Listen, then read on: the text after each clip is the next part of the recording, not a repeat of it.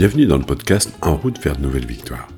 Des épisodes de 8 à 12 minutes pour pouvoir les caser absolument partout. Le thème de ces deux semaines, c'est la zone de confort. Et je vous ai préparé trois épisodes sur le sujet.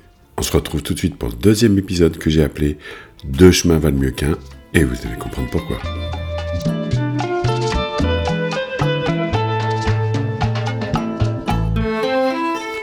Dans l'épisode d'aujourd'hui, vous allez découvrir comment je fonctionne pour ma zone de confort, puis je vais vous montrer une première méthode pour agrandir ma zone de confort. La méthode 2, c'est je sors ma zone de confort, et bien sûr, une conclusion sur le sujet.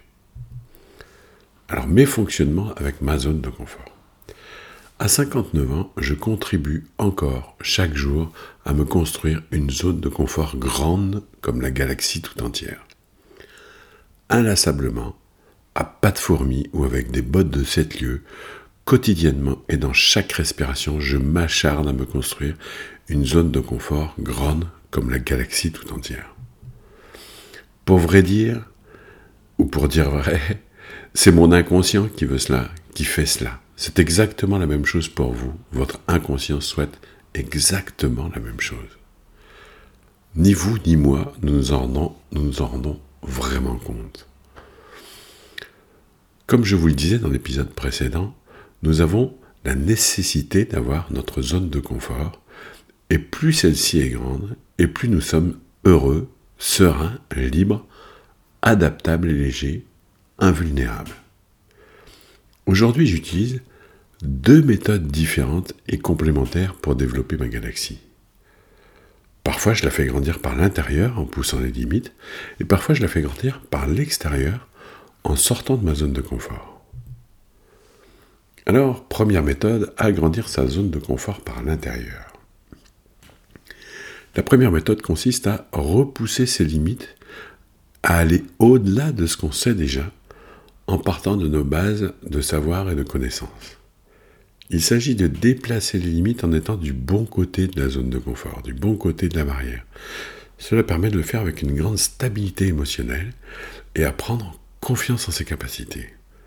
En procédant de la sorte, mon inconscient, mon instinct ne sont jamais confrontés au danger. C'est exactement ce que je recherche. Grandir par un esprit imaginaire et créatif tout en étant appuyé sur des bases solides et rassurantes.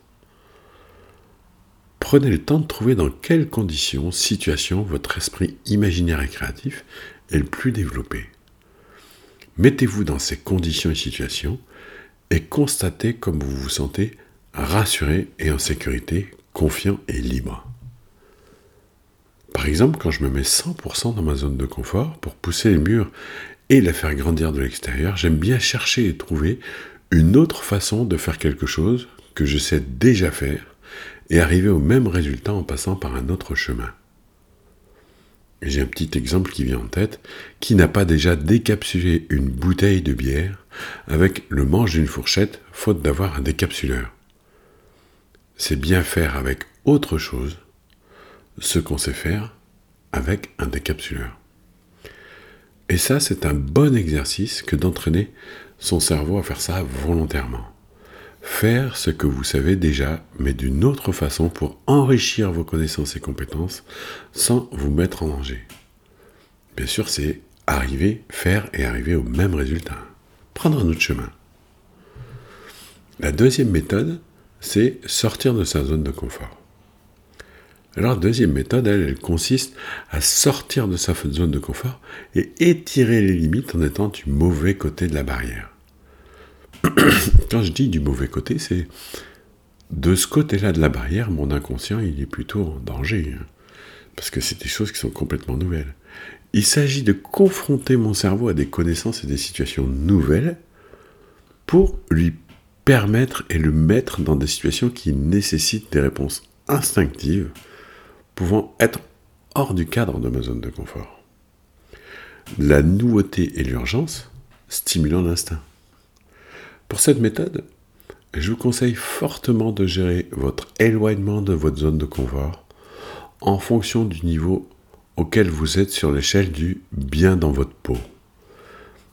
Imaginons que vous soyez pas très à l'aise dans certaines situations et que vous décidiez coûte que coûte à vous y confronter sous prétexte qu'il faut impérativement sortir de sa zone de confort, le truc qu'on vous rabâche à longueur de journée.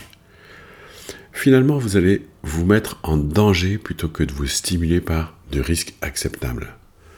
Il y a donc de fortes chances que vous preniez un ouragan émotionnel en pleine face, que votre cerveau en mode panique se paralyse et que vous filiez vite au fond de votre terrier avec la ferme intention de ne plus jamais en sortir.